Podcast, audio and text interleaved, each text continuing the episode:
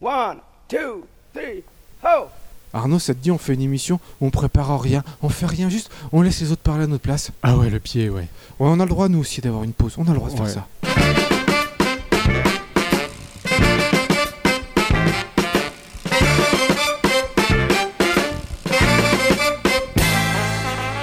Salut tout le monde, vous écoutez Pause Vélo. Salut Arnaud, ça va Salut Eric, je suis heureux, épanoui. Et toi Bah, je suis hyper heureux parce qu'aujourd'hui, ça va vraiment, ça va vraiment être farniente. Vous l'avez entendu euh, dans, dans l'introduction. En fait, aujourd'hui et l'émission prochaine aussi, on sera un petit peu en mode pause, tranquille. Nous aussi, on a le droit de faire notre pause vélo. On va voir aujourd'hui la lecture de textes issus euh, de livres de Claude Martalère. C'est des textes qui sont lus par une comédienne. Et puis, on terminera l'émission avec l'agenda, comme d'habitude. Et on commence maintenant avec Mercycle.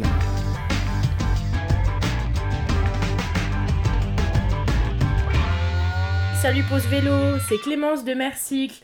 J'espère que tout le monde va bien, parce que moi ça va super bien. Et euh, là aujourd'hui je vais à un festival à côté de Nantes, à Couéron, qui s'appelle le Festival des idées vertes. Donc je suis trop contente euh, que ça tombe euh, le week-end ou comme par hasard où je suis à Nantes, parce que je vais pouvoir euh, discuter avec plein d'acteurs zéro déchet, des gens qui me suivent sur Instagram et aussi que je suis sur Instagram. Donc c'est top en fait à chaque fois quand, quand dans la vraie vie en fait il se passe des choses, c'est énorme. Donc j'ai hâte d'y aller et sinon j'ai fait trois ou quatre interviews cette semaine alors que la semaine dernière je vous avais dit que j'avais pris une petite semaine de pause et du coup je suis super contente parce que c'était vraiment des interviews. euh, je sais pas, j'ai l'impression que je deviens de plus en plus mature quoi. Je deviens un vrai journaliste euh, alors que c'est pas du tout euh, la base de mon projet mais je sais pas, j'arrive bien à mener, mener l'échange et à, à discuter avec les agriculteurs. Ils sont super contents et vraiment, c'est top. Il y a vraiment une, une positivité qui, sort de, des, des échanges. Après, j'ai vu un maraîcher qui travaille sur sol vivant. Alors, c'était super intéressant parce qu'il faisait euh, pas de labour, pas de produits euh, même euh, bio, mais des produits extérieurs. En fait, lui, son but, c'est le sol, le sol, le sol. Si le sol il va pas bien, la plante elle ira pas bien. Donc il faut que le sol soit vivant, qu'il soit, qui dégrade bien la matière organique, qu'il ait tous les, hum, les, la faune et la flore et les micro-organismes nécessaires pour faire fonctionner tout, tout, tout voilà. Enfin voilà. C'est comme, en fait, il m'a expliqué que mettre des produits sur une plante, euh, donc apporter des produits à, à l'extérieur, donc euh, que ce soit des produits phytosanitaires bio ou pas bio, euh, en fait, c'est comme si un peu on, on se mettait en tant qu'humain, on mettait, on avait la peau sèche, tu vois, et on se met une crème, tu vois. Mais ça, ça, ça va, oui, d'accord, on va, on va avoir une peau douce pendant quelques heures et tout, mais une fois qu'on va se laver, bim, la peau, elle va, va re-être sèche. Alors que si on se nourrit bien, si on a des bons, si on a une bonne alimentation riche en bons lipides, en bons glucides, en voilà, bons, nutriments, et ben on, aura la peau qui sera moins sèche. Enfin, en gros, il m'a expliqué un peu un truc comme ça et je trouvais que c'était super intéressant. J'ai pédalé, je crois, j'ai presque fait plus, presque fait 1500 km. la semaine prochaine, je vais aller au Sable d'Olonne, je vais euh, faire euh, euh, toute la côte euh, toute la côte ouest jusqu'à Royan, donc des Sables d'Olonne jusqu'à Royan, donc ça, ça va être super beau. Et euh, voilà, là, vraiment, le, la météo commence à, s'améliorer, c'est top.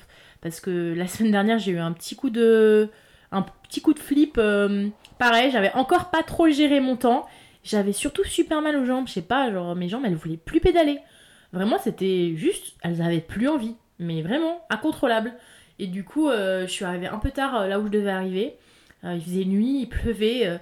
bon, là, j'ai pas trop géré, mais bon. Je vous fais des bisous. Je vous invite à aller voir mes réseaux sociaux pour suivre le projet et aussi, bien sûr, les réseaux de Pause Vélo parce que super intéressant. Et à bientôt et bonne journée!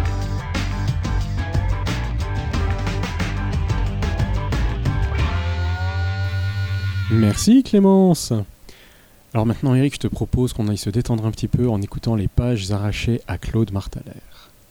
Le monde est un grand souk.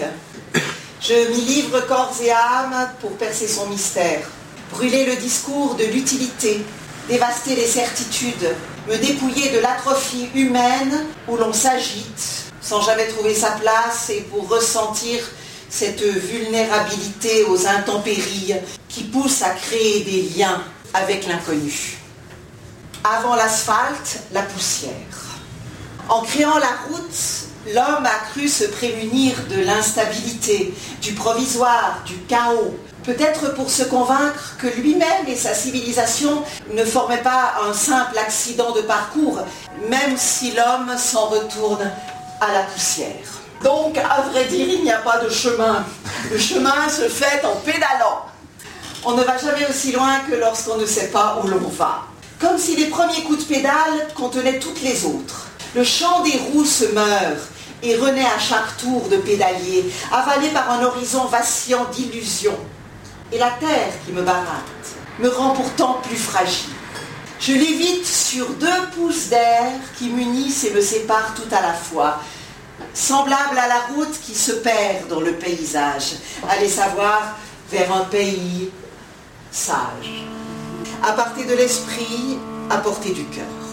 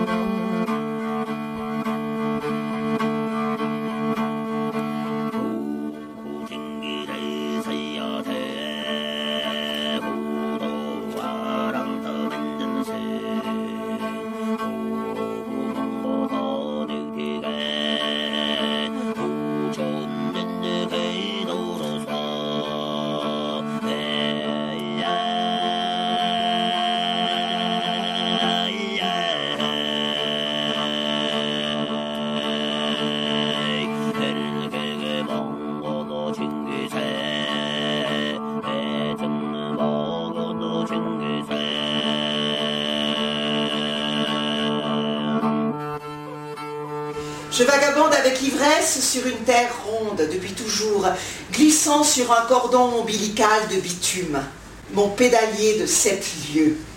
Un véritable Axis Mundi me livre à un Kamasutra planétaire. L'embrasser, la terre. Je funambulise sur mes pneumatiques qui caressent les contours de l'écorce terrestre, comme un enfant ou un aveugle. Un coup de guidon et le monde se renverse un nid de poule, un chauffard ou un coup de pompe, et le monde me renverse. Mon cheval de vent grave un micro-sillon géopoétique. Le tournoiement de ses roues et des saisons s'est emparé de mon être, car comment faire autrement que de tourner comme notre bonne vieille terre? Après une semaine, le voyageur peut écrire un article. Après un mois, un livre même lorsque pendant sept ans le monde vous traverse par tous vos ports. Cette transpiration terrestre manque singulièrement de vocabulaire pour révéler sa saveur, son âpreté, sa vastitude océanique. Courtisant la rumeur du monde, je suis largué, satellisé, nourri à l'essence ciel. J'émerge convulsé du fracas tectonique et en ramasse ici ou là des fragments de vérité. Chaque jour contient une vie, chaque pays un monde, chaque personne un destin. La planète me porte et le vélo me transporte. Voyage, voix sans âge. Écoutez la voix de la terre.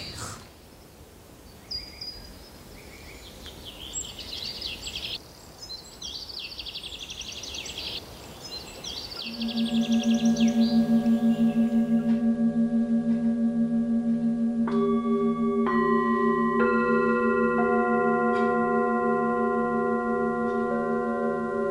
route vous mène toujours vers les hommes et parfois vers les dieux. Au Congo, en pleine guerre civile, la police vous dépouille, mais les gens de la forêt vous décrochent un régime de bananes, vous tendent une chaise ou un baquet d'eau. En Russie, on sait chanter, boire ou danser sur les tables pour mieux s'écrouler dessous. Au Kyrgyzstan, lorsque la température chute au cœur de l'hiver, la vapeur des soupes de mouton inonde les pommettes rougies. La nuit crisse de son gel et on s'enroule dans des pots de yak autour d'un brasero. Au Tibet, les pèlerins bouddhistes mesurent la longueur de la route à la longueur de leur corps, en se prosternant sur des centaines, voire des milliers de kilomètres. Leur temps est cyclique et leur vie infinie. Comme si la lenteur anéantissait toute notion de temps et d'espace et traduisait ainsi la vie en pur mouvement. Plus on s'abaisse à la surface de la route, et plus les deux bords fuient se joignent à l'infini pour former le sommet d'une montagne. Sur mes roues trop haut perchées, je frayais déjà la route comme un supersonique à raison de 45 km par jour. Je traçais ma vie en années. Que dire de l'avion? Mais on ne va jamais aussi loin et on ne se rencontre jamais autant que lorsqu'on va lentement, ému par ses propres forces. Qui donc connaît l'itinéraire et la vitesse de Ganesh Le dieu hindou du bonheur et des voyageurs, véhiculé par son rat. À chacun son destin ou sa destination, la route toujours vous charrie. Je suis l'eau qui n'oublie jamais son chemin.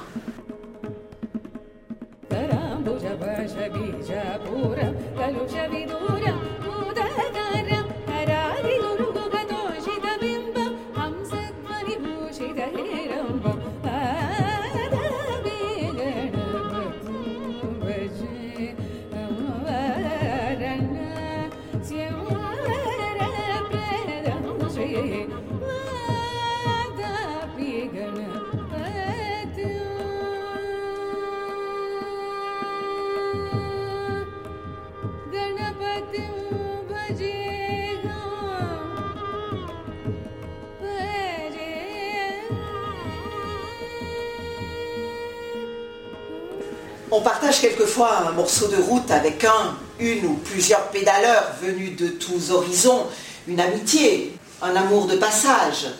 On s'échange des adresses comme on lance des bouteilles à la mer et puis on poursuit tant bien que mal, en navigateur déboussolé, sa route solitaire, habitée par le fantasme absolu des inconditionnels de la selle, rencontrer son alter ego de sexe opposé et qui s'en irait dans la même direction. En 1988, je roulais avec un ami jusqu'au Pakistan. À Islamabad, la chance lui sourit puisqu'il rencontra sa future femme. Je poursuivis le voyage seul à travers toute l'Inde, avec en point de mire l'Himalaya, jusqu'au jour où je tombais amoureux à mon tour. À New Delhi, vers la fin 1990, je rencontrai Heidi, une Suissesse qui bouclait son tour du monde à vélo. Ce fut le coup de foudre. Mais lorsque deux têtes dures se rencontrent, cela fait des étincelles. Nous nous quittâmes fâchés à la frontière iranienne et nous nous retrouvâmes réconciliés par le plus grand des hasards à Ankara quelques mois plus tard. Je pédalais ensuite avec Heidi jusqu'à Rome, à deux ou trois semaines de son accouchement. Sa fille, blottie dans son ventre, passagère clandestine, avait traversé sept pays en six mois, sans les visas nécessaires. Une graine de voyageuse. Aujourd'hui, Valentina a 26 ans et elle ne fait pas de vélo. Nous atteignîmes la Suisse à l'été 1991. Au terme de ce voyage, j'avais parcouru quelques 35 000 kilomètres. Deux ans plus tard, nous nous séparâmes définitivement.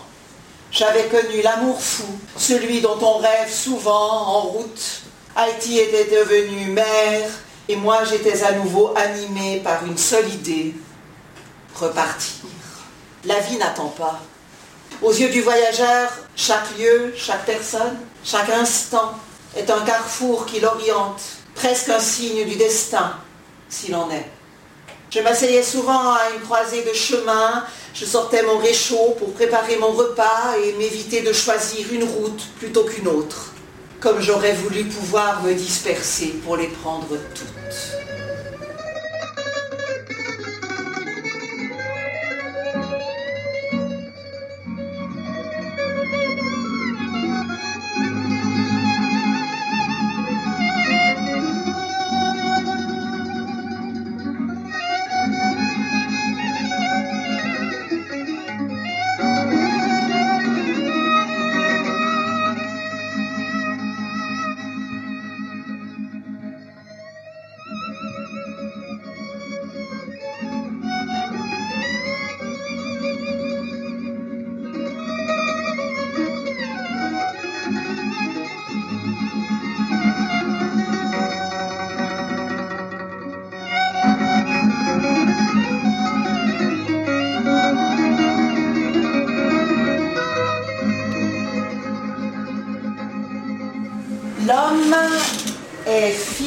Son paysage.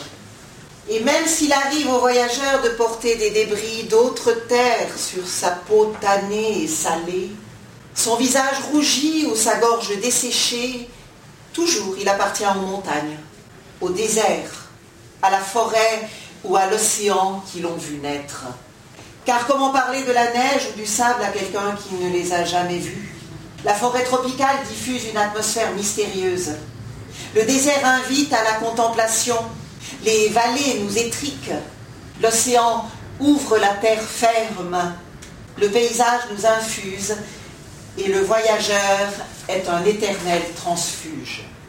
Ouvert aux cinq sens et aux quatre coins, points cardinaux, je me forge un chemin actif et instinctif pour accéder au bon sens, le sens commun qui se confond chez les nomades au pur sens géographique.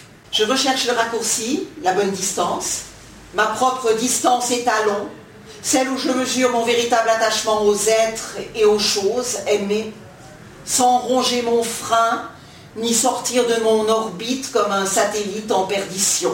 Quoi qu'il en soit, voyager est une expérience très subjective. En plein hiver, malgré le froid extrême, je m'émerveille devant la pureté du décor et la chaleur humaine. L'hiver rassemble les hommes et leurs troupeaux, stimule le partage et nous réapprend l'économie des gestes. Froid tenace qui commande le mouvement ou le refuge. La neige qui peu à peu me couvre de débris de paysages et finit par me peindre en blanc. Mon visage violacé devient un thermomètre naturel, mon souffle haché et fumant un altimètre précis. Je mouline de mes deux bras, je secoue mes mains avec la sensation de m'enliser, et pourtant je dois rester actif coûte que coûte. Je m'agite pour garder mon sang-froid et mes pieds chauds, emballés dans de grosses chaussettes en laine, des sacs plastiques calés dans les chaussures astiquées au beurre de yak. En Alaska. Transi par la peur de l'ours qui, à cette période de l'année, s'éveille, affamé, le flair aiguisé par sa longue période d'hibernation, j'aurais dû, en théorie, changer de vêtements pour dormir, mais j'avais trop peu d'habits. Et il faisait bien trop froid pour observer cette règle de prudence. Je rêve de plantes grasses et de hautes futaies, de fleurs colorées qui s'éveillent. Sous la tente, tout y passe. Je dors emmitouflé jusqu'aux oreilles, et lorsqu'au cœur de la nuit le froid monte de la terre, les heures se font longues et je tremble hein, en attendant le lever du soleil. Au matin, je suis un guerrier sans armes, aux muscles tendus et au visage creusé. Froidure incendiaire qui bloque les câbles de frein de vitesse, gèle les pignons et fait sauter la chaîne. Au souffle fumant de mon haleine, je gribouille ma trace dans la giboulée et quête la lueur d'une bougie, le ronflement d'un samovar à vingt mille lieues sur la terre. La guerre froide, qui ne faisait que commencer, avait même eu raison des douaniers kirghizes figés dans leurs abris de fortune. Je passais sans visa et sans hâte, confiant que l'hiver serait plus lent, mais plus efficace que la bureaucratie.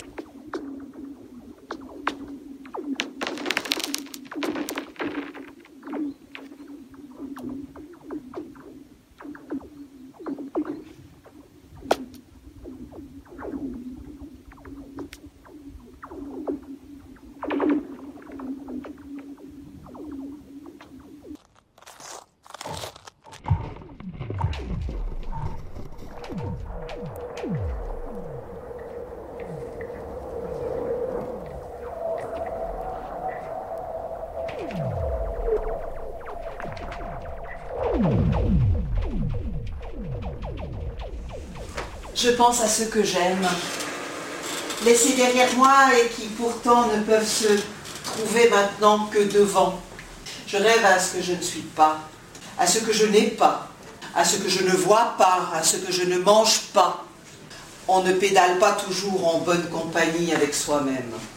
Et il n'y a pas d'échappatoire, car faire tourner ses roues, c'est en être l'axe. Je me surprends aussi à converser avec mon yak de rayons comme d'amour, lui qui, sans broncher, en compagnon fidèle, m'attend toujours de pédales fermes. Si la profonde solitude conjuguée à l'effort intense me porte parfois à l'extase, d'autres fois elle m'enferme en me faisant perdre le sens de la réalité. Rêver le voyage n'a rien à voir avec l'expérience vécue. Sa présence se fait chaque jour plus imposante, tyrannique ou galvanisante. Sa propre inertie contient parfois un cercle vicieux. À la moitié de ma vie, la quarantaine rugissante, alors que le commun des mortels a fait son nid, je pousse encore mon vélo dans les sables du Mali, comme un prisonnier qui tire son boulet. On se rôde pendant quelques mois, et puis on rôde durant quelques années. Alors tout nous dépasse. On se heurte à une sorte d'immobilité. Si aux États-Unis je suis considérée comme pauvre car j'ai seulement un VTT, aussitôt passé la frontière mexicaine, je deviens riche pour la même raison. Est-ce que votre père est directeur d'usine? M'ont demandé des Chinois et des Guinéens. En Ouganda, un soldat m'a demandé si c'était une punition que de réaliser un tour du monde à vélo. Dans la forêt équatoriale, les Congolais croyaient que j'étais doté de pouvoirs magiques qui me permettaient de franchir les obstacles de la route sans problème. En Afrique, un villageois qui s'en va vivre à l'autre bout de son pays est mal considéré car il a forcément laissé un grave problème derrière lui. On me demandait ainsi si la police suisse était à mes trousses. Quelques Africains étaient convaincus que j'étais un cycliste professionnel et que le gouvernement suisse m'offrait un prix au terme de mon voyage, et récompense qui me permettrait de vivre pour le restant de mes jours. Si seulement ils avaient raison. Et ils me demandaient eux aussi, comme les Asiatiques ou les Sud-Américains, si j'étais orphelin. Souvent dans les pays pauvres, un tour du monde est chose abstraite et donc irréalisable. J'y suis perçu comme un lâche. Car comment puis-je abandonner mes parents si longtemps et leur créer autant d'inquiétudes? Comment, à mon âge avancé, avoir renoncé à fonder une famille, cette structure universelle qui définit un homme Ma mère a déclaré dans un documentaire que j'étais mariée avec mon vélo. un caricaturiste de la presse anglaise a croqué Heinz Stücke, 50 ans durant sur les routes, couchant avec sa bicyclette. Le guidon dépassant la couette. Le vélo mène à tout. Sur la toile circule un conte, peut-être un apocryphe, mais il est éloquent. Un maître zen aperçoit cinq de ses disciples revenir du marché, chacun sur sa bicyclette. Lorsqu'ils arrivent au monastère, il leur demande pourquoi ils vont à vélo. Le premier répond, cette bicyclette porte ses sacs de patates. Je suis content de ne pas avoir à les porter sur mes épaules. Le maître lui dit, tu es un jeune très intelligent. Quand tu seras vieux, tu ne seras pas courbé comme moi. Le deuxième répond, j'aime observer comment défilent les arbres et les champs pendant que je voyage à bicyclette. Le maître lui réplique, tes yeux sont grands, ouverts, et tu vois le monde. Le troisième répond, en pédalant, l'univers pénètre dans mon esprit. Le maître lui rétorque, ton esprit fonctionne parfaitement comme une roue qui tourne fraîchement centrée. Le quatrième répond, en pédalant, je me sens en harmonie avec tous les êtres vivants. Le maître acquiesce. Tu es en train de parcourir le sentier doré. Le cinquième étudiant répond, je vais à bicyclette seulement pour aller à bicyclette. Et le maître se prosterne à ses pieds et lui dit, je suis ton disciple. Celui qui a 1000 francs, il s'achète une bicyclette, il est là pour la vie. Celui qui a un million, quand il sera acheté une bicyclette toutes les années pendant 20 ans et encore en dormant la nuit, c'est le bout du monde. Mais celui qui peut s'acheter 10 000 bicyclettes par seconde pendant dix mille ans, alors celui-là, il a peur. Eh ben, ça fait du bien un peu de poésie comme ça, les copains. On va terminer cette émission avec l'agenda. Alors, qu'est-ce qui va se passer prochainement à côté de chez nous autour du monde du vélo? Du 9 au 12 mai, ce sera le 19e congrès de la FUB au Mans. Tout le programme est à retrouver sur fub.fr. À Chaville, à côté de Paris, il y aura une bourse au vélo le samedi 11 mai à 11h. Le rendez-vous est au parvis Robert Schumann. À Bulle, Lausanne et Yverdon, il y aura des cours de conduite à vélo le samedi 11 mai organisés par Pro Vélo.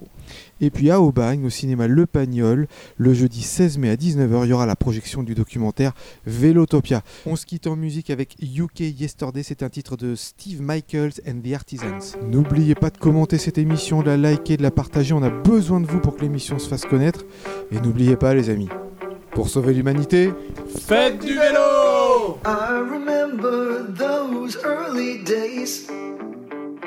flaked out in summer haze. Birdsong skies as the tall grass sways all around me.